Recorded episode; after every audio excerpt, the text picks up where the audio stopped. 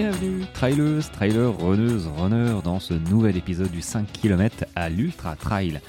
Podcast qui partage des conseils pour que vous puissiez courir et atteindre vos objectifs personnels dans la course à pied. Allez, petite capsule aujourd'hui. J'espère que euh, tu as la forme, que vous avez la forme euh, sur cette nouvelle semaine qui s'annonce très pluvieuse, catastrophique, vers chez moi. Hein. Euh, là aujourd'hui, ça a été, ça a été monstrueux, brouillard, pluie, vent. pas encore la neige, hein, mais, je pense que ça serait tardé, ça ne serait tardé. Bref, j'ai été chercher du bois. Allez, euh, on va assez parler de moi. Donc j'espère que toi, tu as meilleur, euh, temps. Hein. C'est mieux de courir quand il fait meilleur.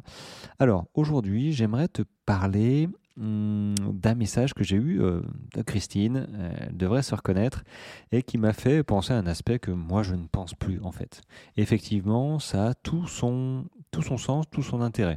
Alors je vais te lire juste une partie et ça me fait très plaisir qu'elle m'ait envoyé ça parce que euh, ça a été l'une des premières euh, euh, à me venir me parler l'année dernière à travers le podcast, tu vois. Et très route, enfin très route. Elle fait de la route, voilà, le Mont Ventoux notamment, le semi du Mont Ventoux, qui est relativement difficile quand même, hein, parce qu'il y a du dénivelé, il hein, faut le monter, hein, c'est pas voilà, c'est pas plat. et du coup, voilà, elle m'a envoyé un mail hier, enfin un, message Instagram hier, et pour me dire ben voilà, euh, une fois qu'elle passe, elle, euh, elle, termine un marathon, tu vois. elle va faire un marathon euh, pour tous, le marathon pour tous. Bah du coup, après ça, elle bifurque sur le trail.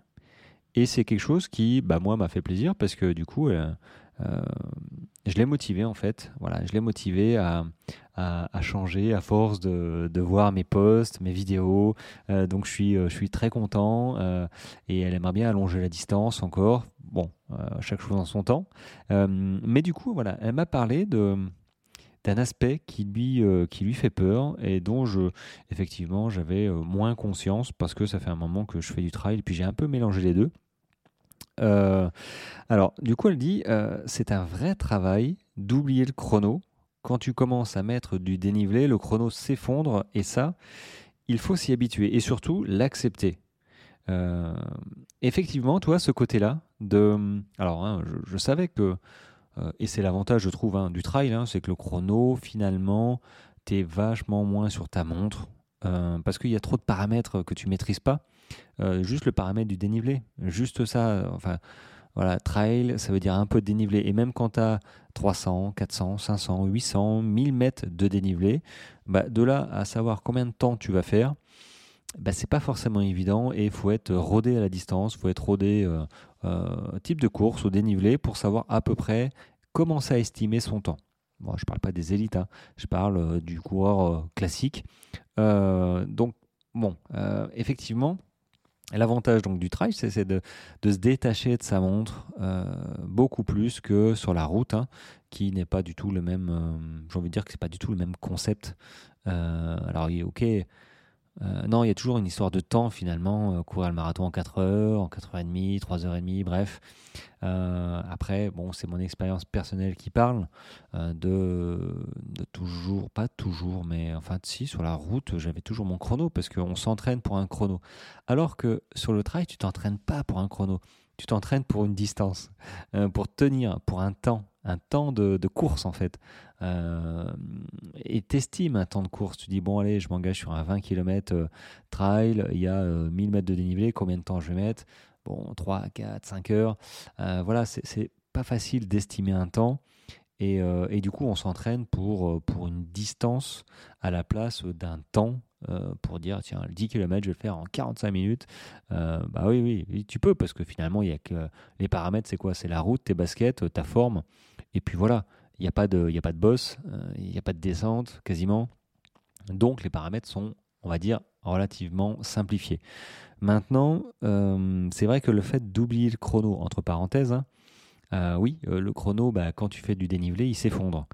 Et cet aspect-là de de s'habituer surtout, comme elle dit, l'accepter, accepter que, euh, accepter de marcher déjà, tu dans les montées, accepter de, de mettre euh, peut-être euh, une heure à faire 3 km, peut-être 2 km, tu vois, mais en fait, on raisonne plus en termes de distance en, trail. Hein. parce que si sur les 2 km, tu as 1000 mètres de dénivelé, bah voilà, point. là, on commence à, réfléchir en termes de dénivelé. À combien tu montes en dénivelé?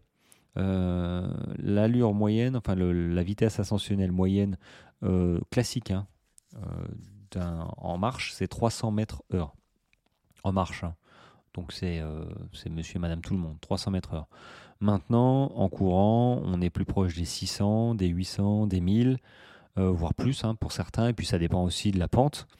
Euh, mais du coup, on raisonne beaucoup plus en termes de dénivelé. Ouais, ok, il y avait, euh, il y avait 1500 mètres de dénivelé. ouais, combien de temps C'est pas la distance, ouais, c'est pas sur 3 km. Il y a 1500 mètres de dénivelé, ok, donc je vais y mettre, allez, si je fais 600 mètres heure, je vais mettre 3 heures. Un peu moins de 3 heures. Euh, donc c'est comme ça à peu près qu'on raisonne. Et du coup, les chronos, bah, il prend une gifle, hein, c'est sûr.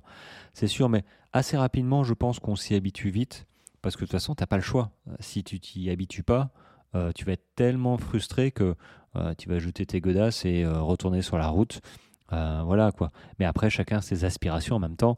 je suis pas là pour juger, je suis juste là pour dire effectivement le, le chrono qui s'effondre, euh, ça peut être un problème.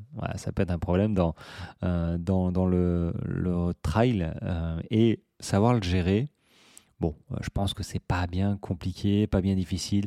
Peut-être que la transition va un peu lui piquer, hein, je ne lui cache pas, hein. mais en même temps, on va pas commencer par un 30, 30 km trail ou même un semi-trail. Hein. elle va commencer gentiment avec un 10, 12, 15, et puis après, je sais que euh, elle, va, elle va allonger, elle va se faire plaisir, je pense que ça va lui plaire parce que l'ambiance est complètement différente, l'état d'esprit est différent, les cours sont différents, puis tu cours pour... Euh, tu cours pour quoi? Tu cours pour, euh, bah, pour toi déjà, te surpasser, mais ça sur la route aussi, mais tu cours aussi pour bah, l'ambiance qui est un peu différente de la route et les décors.